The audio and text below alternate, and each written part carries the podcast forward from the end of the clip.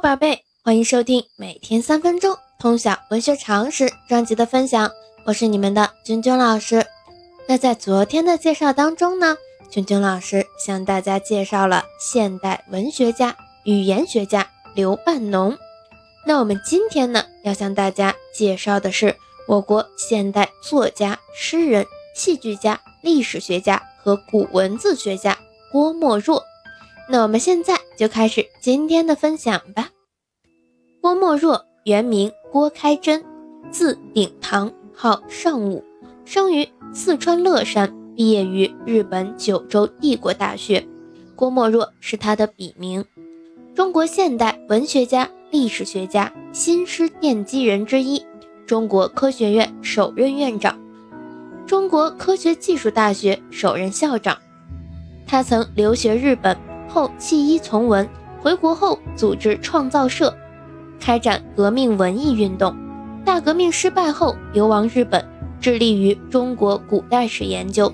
新中国成立后，历任文联主席、中科院院长、全国人大常委会副委员长。其作品极为丰富，主要诗集有《女神》《星空》，主要剧作有《屈原》《虎符》等等。另有小说、散文、评论、学术专著等。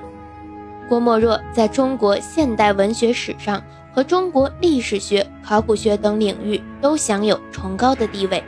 在文学方面，被官方现代文学史教科书列为鲁郭毛巴老曹的第二位。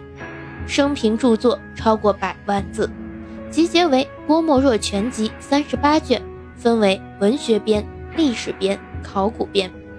郭沫若是二十世纪的文化巨人，中国历史上的文化巨人。早在五四运动时期，郭沫若就以充满革命激情的诗歌创作，歌颂人民革命，歌颂社会主义和共产主义，开一代诗风，成为我国新诗歌运动的奠基者。他创作的历史剧是教育人民、打击敌人的有力武器。五四运动以后，像郭沫若这样。在历史学、考古学、古文字学、古器物学、文学、艺术等方面都有很高造诣的学者，二十世纪中国史上没有几人，二十世纪以前亦不多见，可以用奇才这个词来形容郭沫若。郭沫若在学术的若干领域，特别是在中国诗歌史上，在中国古史研究、古文字研究方面所取得的成就都是辉煌的。巨大。那我们今天介绍郭沫若就到这里。喜欢咱们节目的，长期关注老师的喜马拉雅号。我们明天见。